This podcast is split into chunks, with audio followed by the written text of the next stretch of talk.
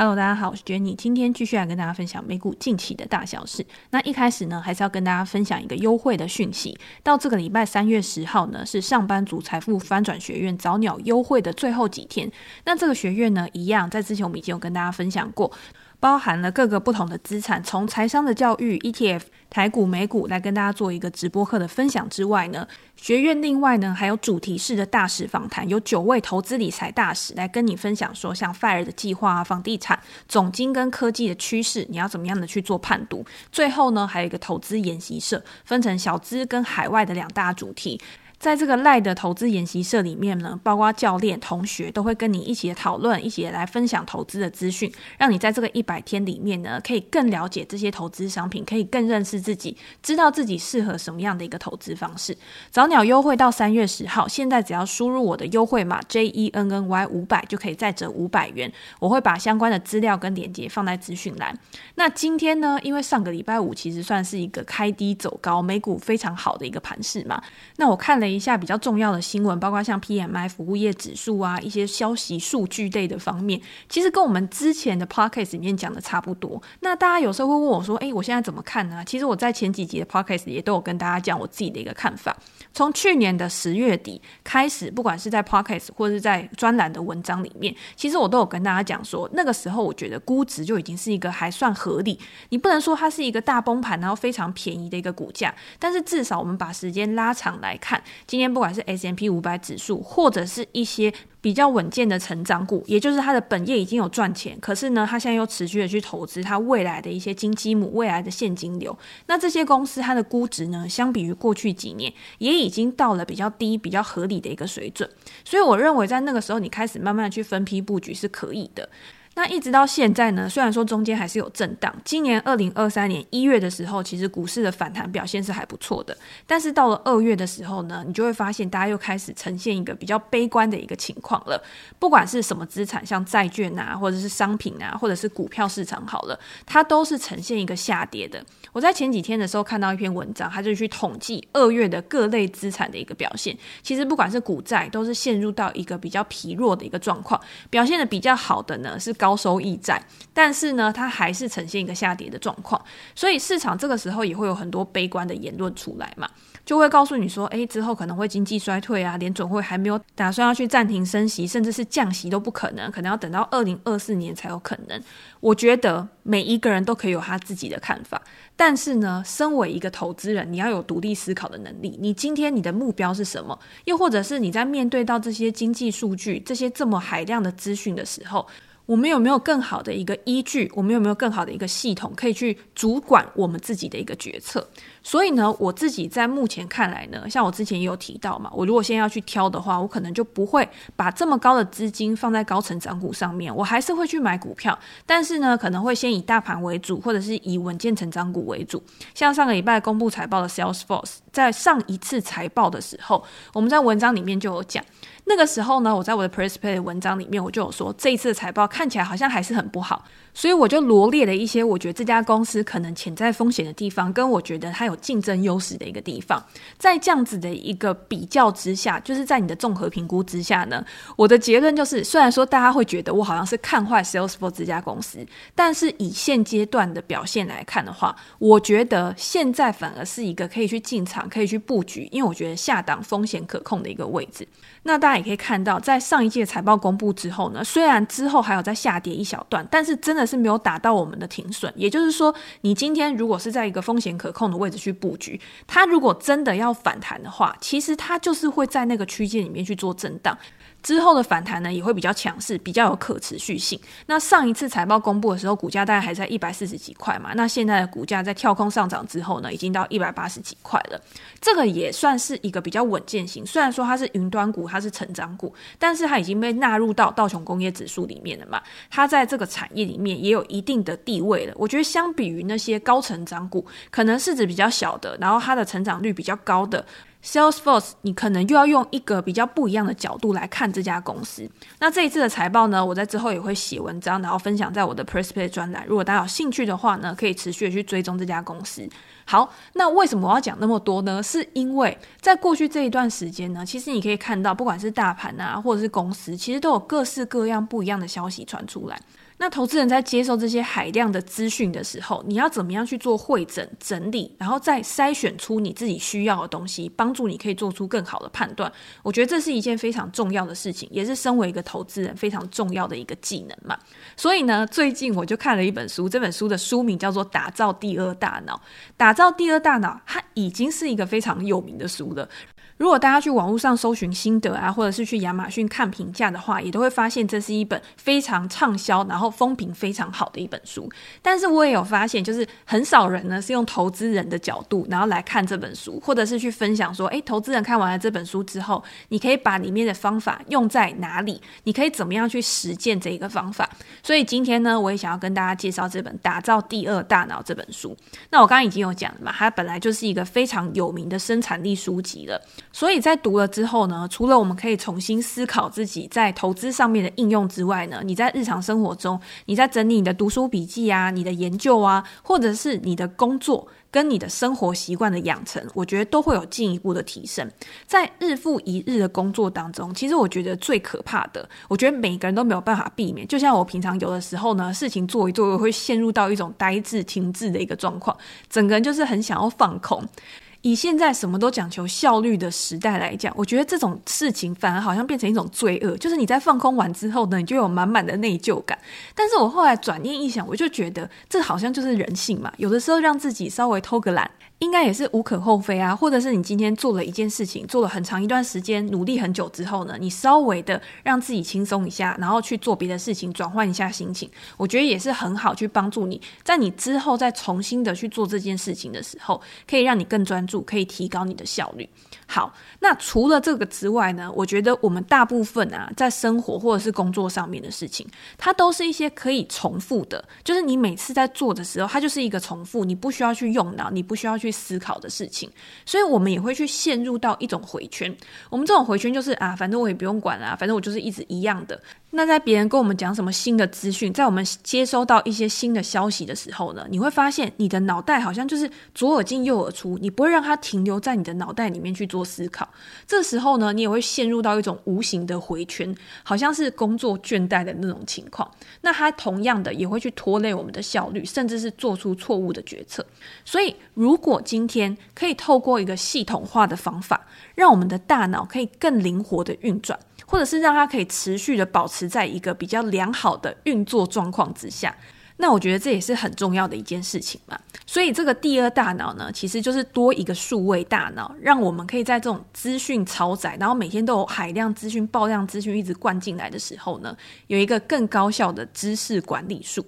那先讲一下第二大脑是什么？第二大脑呢，实际上就是一个延伸的个人知识管理嘛。你可以把你所有获取到的资讯全部都放在这个第二大脑里面。所以以现在这个情况来讲呢，你今天用数位笔记，譬如说你在网络上用 Notion 啊，用其他的一些笔记软体，你把你的资料存到这个笔记软体的时候，其实它好像就是你的第二大脑。然后你可以在里面搜寻，你可以在里面做一些标签，在任何时间点，你想要找一些相关的资讯的时候。你就可以透过你的第二大脑把这些资讯提取出来，这样听起来是不是非常的完美？因为如果今天我们单纯都是靠自己的脑袋在记事情的话，有的时候你看到一个东西，你知道你之前有记过这个东西，但是你在这个时间点呢，你就是想不到，你也没有办法直接按一个搜寻键，然后就搜寻你的大脑里面有什么东西。但是如果今天这个第二大脑它是一个数位的资料库的话，那今天你的所看、所见、所闻，全部都可以存在这个巨型的资料库里面。在未来任何的时机点呢，因为它都是处在一个待机的状况，你可以随时的提取。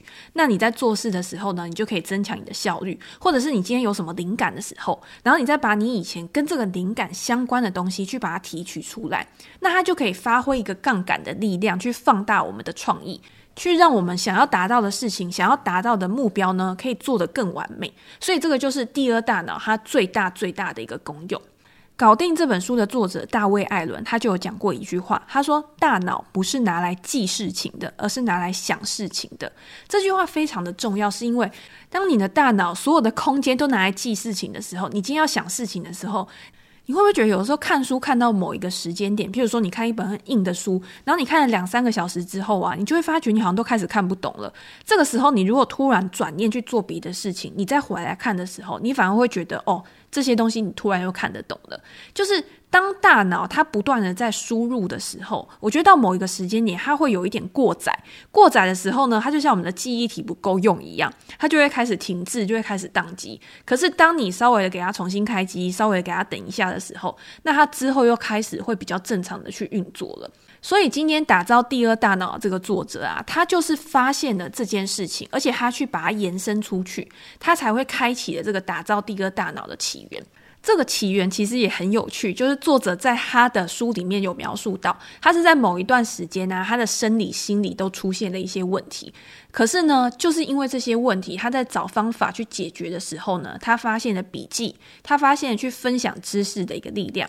透过这种书写的方式啊，他让自己可以专注在某件事情上面。然后等他把这些会诊的知识笔记分享出去的时候，他发现他又可以再为别人去创造价值。他就觉得这件事情是可以做的，而且他认为对每一个人都是非常有利的。好，那我们也知道嘛，其实笔记就是知识的构成要素。我们为什么在看任何的资料啊，在看研究啊，在看论文，在看书的时候，我们都要做笔记？是因为我们知道。我们现在看的这些资料里面呢，可能只有某一些部分是我们需要的，是我们未来可能会用到的。所以我们在做这些笔记的时候呢，如果我们未来需要的时候，我只要回过头来去翻这些笔记就可以了。所以，我们当初在做笔记的时候，我们在学生时代啊，我们在考试的时候，我们做笔记的目的呢，都是因为我们知道我们要记一些什么，因为我们需要用到，我们之后会用在哪边。但是，当我们已经不是学生了，我们出社会，我们进到工作职场，甚至假设你现在就是一个个人工作者，你就是一个自由业好了，那你可能会发现，你需要的东西不见得现在马上就用得到。而是未来的某一天，你有可能用得到，或者是一些很有趣、很特别的东西，你未来呢有可能可以安插在你的一些专案啊，或者是你的工作流程里面。所以现在的笔记跟以前不一样，它可能是反正我就先建一个资料库，然后等到我之后想到什么的时候呢，我再从这个资料库里面去提取出来。但是呢，我们也会发现一件事情，就是资讯量真的太大了。当我把所有的东西全部都丢到这个资料库里面的时候，我到底要怎么样去管理他们？这个也是很重要的一个学问嘛。我总不可能全部的东西都丢在里面。好，我虽然说日后我可以用搜寻的方式去找到我要的东西。但是当这个东西它没有一个系统化的分类的时候，其实它没有办法达到我们最终极的目标，就是它变成我们的第二大脑，而且可以提高我们的工作效率。所以要怎么样可以打造第二大脑，然后又可以提高工作效率，甚至是帮我们开创更多的产出，创造更多的价值？这本书呢，它就是循序渐进的告诉你，你可以用什么样的方法。那他在书里面呢，就提出了一个叫 CODE 的法则。这个 CODE code 呢，是四个英文单字的字首所组成的。那它各自所代表的意义呢，就是获取、组织、萃取跟表达。那这四个主要的功能呢，就是帮助你的第二大脑可以去运作，可以去持续循环的一个非常重要的一个功能。怎么样可以让这个第二大脑呢，有一个非常优异、非常良好的正向循环？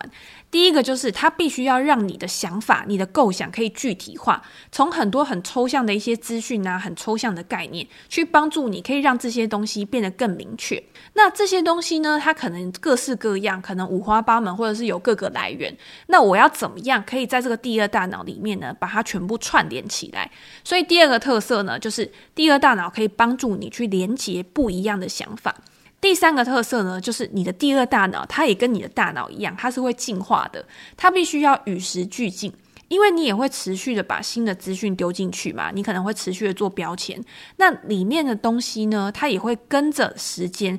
跟着这个现实的世界呢，一起不断的去改变，不断的去进化。但是到最后，其实这些东西，你具体化的想法，你把它全部串联起来，跟不断的有新的资讯去跟旧的资讯做结合之后，这些东西要怎么样变成你自己的东西？要怎么样去强化你的独特观点？这个也是第二大脑去帮助你真正的大脑，帮助你这个人去完整你这个人，去强化你这个人的能力，最重要的一件事情。我们刚刚已经有讲了嘛，你现在可以用很多的线上软体啊、数位笔记啊，来当做我们的第二大脑。那一开始呢，你会发现你在建构这些笔记软体的时候，我觉得很多人跟我以前可能一样。以前我在做这些线上笔记软体的时候，我都会觉得哦，怎么那么复杂？我以前用笔记本用手写一写呢，然后我之后再拿出来看，就很简单啊，我这个笔记就已经完成了啊。可是当我今天要从原本的实体的笔记本，然后转换到线上的时候，我会觉得感觉好像多了很多的程序。譬如说，如果你今天有在用 Notion 的话，Notion 比较基本的功能就是，诶，你可以建立一个清单嘛。那清单后面呢，你就可以用一些标签啊，或者是一些不同的分类，然后你把你这些知识点呢去分类起来。但是呢，最重要的，我自己也最喜欢 Notion 的一个功能呢，就是它的 relation 关联的功能。你要怎么样把你里面这些清单，就是以前可能都是条列式的，都是那种单行式的，但是你要把这些笔记、这些资料呢，变成它可以去互相串联的。以前我们的想法就是笔记，它就是一个直线思考嘛，它就是一个延续性的。今天我这个笔记做完，就做下一个笔记，这个下一个笔记做完了，就做再下一个笔记。它之间你要怎么样去串联呢？那个要靠你自己的头脑。要靠你自己的记忆力，然后把这些东西拼凑在一起。可是当你开始用 Notion 的时候呢，你可以在后面去做关联。那我们这样子就可以把真正具有相关性的、更重要的东西，或者是它之间呢更具有连接性的一些知识点，把它串联在一起。当你自己的脑袋里面转不过来，你忘记到底哪一个东西跟哪一个东西应该要合并在一起，应该互相之间有相互关系的时候，你只要去点你之前建立的关联资料库之后，其实它就会直接帮你叫出来，它就可以去唤醒你的记忆了。所以我觉得这个是很重要的一件事情。你一开始呢，你进入到这个数位软体的时候，你可能会觉得我好像是在跟以前做一样的事情，它还是一种线性的思维，你可能就是用来记忆一些你想要记下来的事情。但是呢，你会发现在持续的累积之后呢，它更重要的是它的连接，跟它创造的功能，它不会再只是一个帮助你记忆的工具，而是变成你一个思考，真的可以去增进你生产力的一个工具，然后可以让你持续的去开创出新的东西。所以我自己会认为说，以这本书的概念来讲的话，像一开始我们就在讲嘛，你今天就是记忆，它是一种线性思维。这个线性思维呢，就符合 CODE 法的第一个获取。那获取呢，就是建构的一个过程，它的目的就是在储存你所有的资讯，任何你看到的、你觉得有趣的、引发你共鸣的东西，不用筛选，然后也不用分类，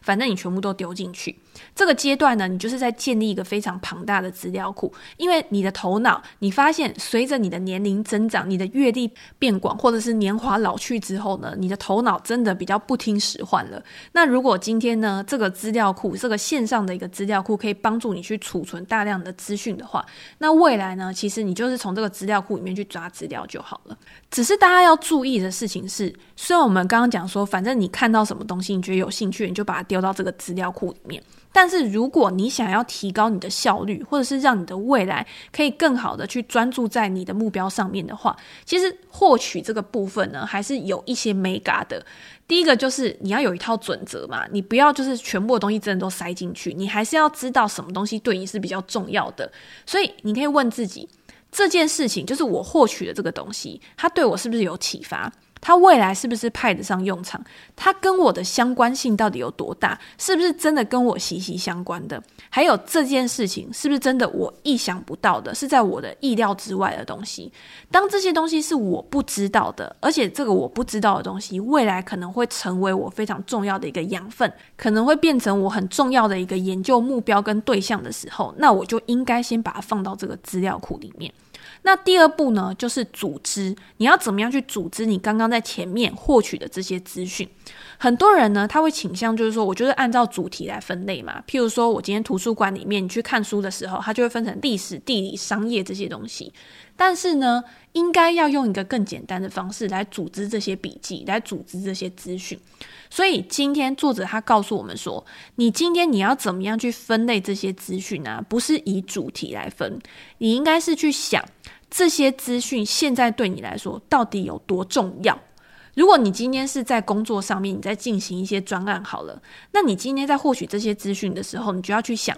这个资讯呢，对于我手上正在进行的专案，它的重要性有多大？它的优先顺序是到底应该是最优先，还是可以滞后，还是可以晚一点做？当我们可以去分辨出轻重缓急的时候，那我们也可以更快的去做出决定嘛。所以呢，今天他也提出了另外一个，就是让你可以去更好的去分类你的资讯的一个系统，叫做 PARA。它也是四个字母的缩写，然后组成的。那这个 PARA 呢，它就是告诉你你要怎么样去判断，以可操作性为基础。你当下正在做的事情呢，是最重要的，你要最快的去把它做完的，或者是对你来说是最优先等级的嘛。所以呢，当你把你的资讯去丢在这一类的专案里面的时候呢，那它可能对你来说就是最重要的一个事情。那另外呢，可能就不是你短期的一个目标，它可能会有一个比较长时间的一个。或者是没有明确时间的一些领域的话，那可能呢，它的一个可操作性，也就是它的轻重缓急呢，就会在你的一些短期任务、短期目标的后面。那最不具可操作性的，就是它现在你可能还用不到，它可能只是你之后可能会用到，可能在未来某一个时间点，你有时间的时候，你才会开始去做的一个事情。那这个呢，就会排在最不重要，就是轻重缓急里面最可以去搁置的一个分类。今天呢，不管是套用在工作上面、生活上面，其实我觉得这个都是可以去执行的，因为唯有你知道这件事情对你来说你的重要性。唯有你知道它跟你当前的目标是不是息息相关，我们才有办法去做出最好的选择。毕竟呢，资料是任何人都可以去萃取的，任何人都可以去获得，而且是用非常简单的方式。但是呢，人的时间永远就只有二十四个小时，你要怎么样在有限的时间里面去更好的去掌管，去更好的去规划你自己的时间，去善用这些资讯来帮助你创造更大的一个价值。所以套用在投资上面，其实也是一样。我们每天看到那么多的资讯，我们看到那么多的资料嘛。今天当你拿到一个资料的时候，你也可以去想。这个资料对于我当前的一些研究，对于我当前追踪的一些标的，它的轻重缓急是什么？其实像我自己，我有的时候列出来的观察清单就会很多嘛。但是呢，我自己是基本面搭配技术面，那我可能就会想说，诶，我今天拿到这个资讯之后，我去比对当前的这家公司它的基本面，它计算出来的估值是不是刚好在一个合理的价格区间，或者是它的技术形态是不是在一个即将要突破的一个合理的一个区间？那如果今天是这样的话，它可能就会在我优先顺序里面比较前面。但是如果今天这家公司它是一个好公司，可是对于我来说呢，驱动我去买那个最关键的因子，它感觉还没有即将要发生，这个催化剂还没有马上要去驱动的时候。那他可能就会在我排比较后面再去研究，然后再去了解目前的一个状况，或者是到底要不要去买进这家公司啊？它不是那么有急迫性的一个东西。所以今天呢，你要知道你自己的分类，不管你今天是对你投资组合的分类，对你研究清单的分类。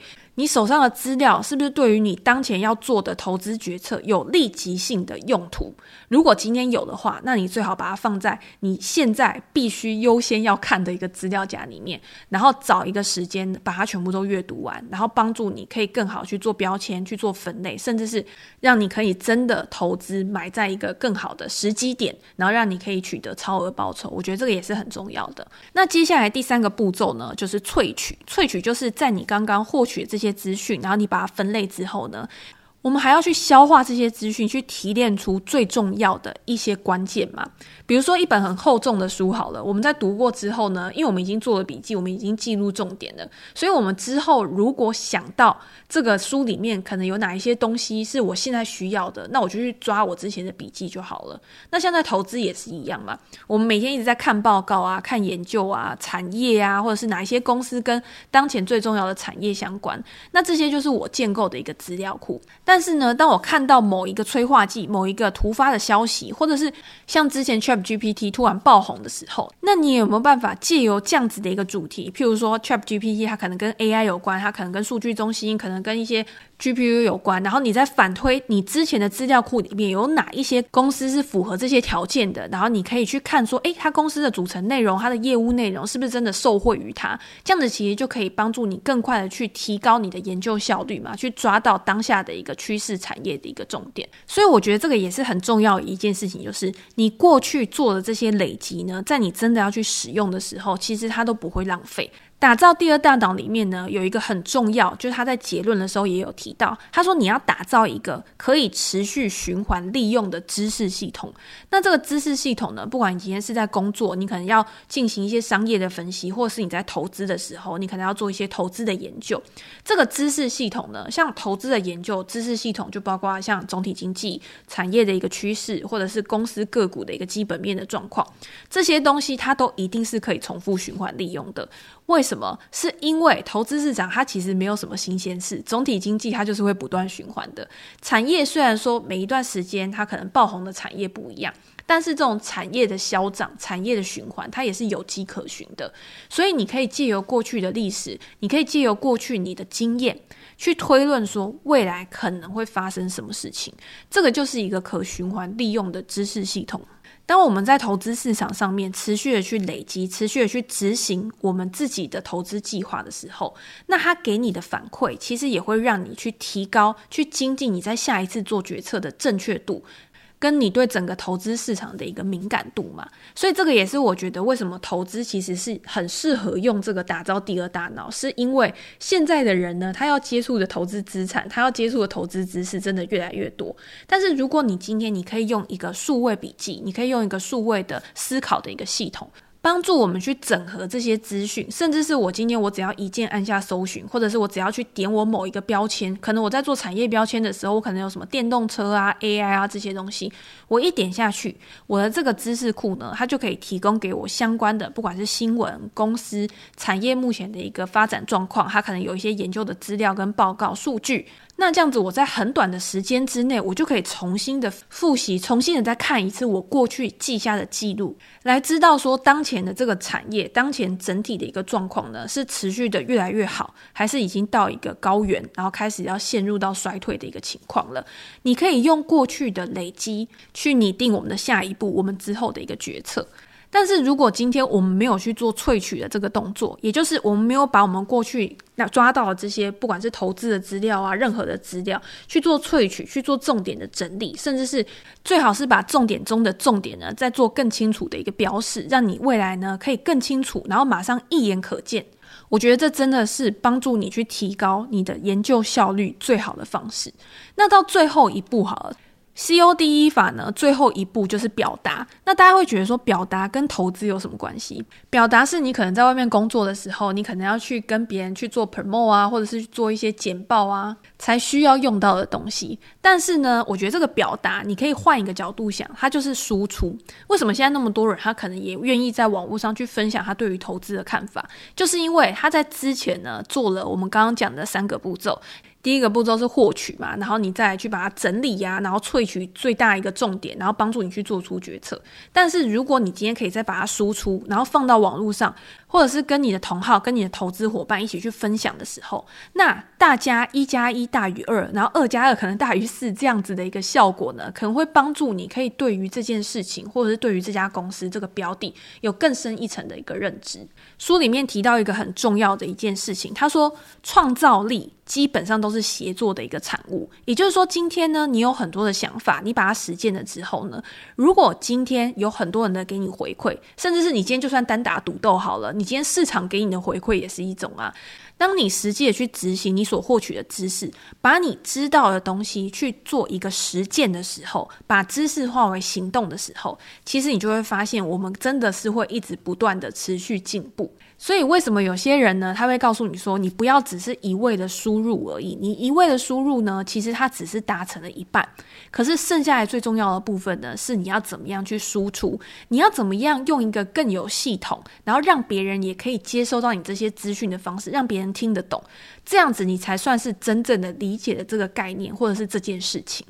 简单来说呢，我们做一个总结，打造第二大脑呢，其实就是帮助你在这种资讯爆量的一个时代，可以更好的去掌握你所获得到的知识，甚至是可以把它更好的去做一个应用。这个过程呢，其实它就是一种扩散跟聚合。从一开始呢，你可能对于这个领域还没有非常大的一个认知，或者是你不太了解这个市场，但是呢，你借由获取跟组织，你从一个起点开始去扩散。去累积你的知识库，然后去扩大你的能力圈。但是，当你知道很多东西，当你获取了很多东西之后，你还是要学习如何化繁为简。最后呢，借由萃取跟表达这两个步骤，去帮助你把这些知识去做聚合，去形成最后的一个结果。在创意创造的领域是如此，就是你可以透过这本书，然后去帮助你，可以在你的工作上面啊，在你的创作上面啊，可以有更多的灵感跟发想。但是我认为呢，在投资领域也是这样。面对不同的投资方法、不同的资讯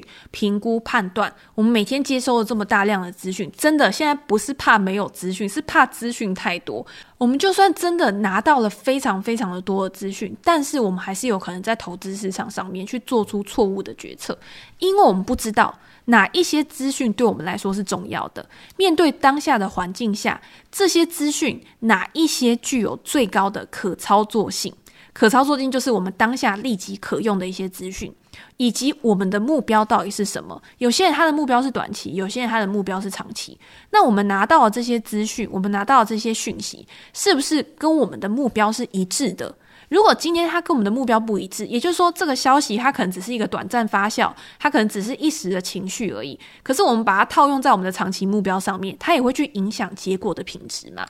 所以在书里面呢，他最后提到了，他说数位组织者的基本习惯，我觉得也同样适用于投资人。他说，透过第二大脑的逻辑思维来建构我们的资料库，让我们可以对于总体的情势有更宏观的一个视野。而且在这个过程当中呢，可以去建立一个检查清单，定期的回顾跟检讨。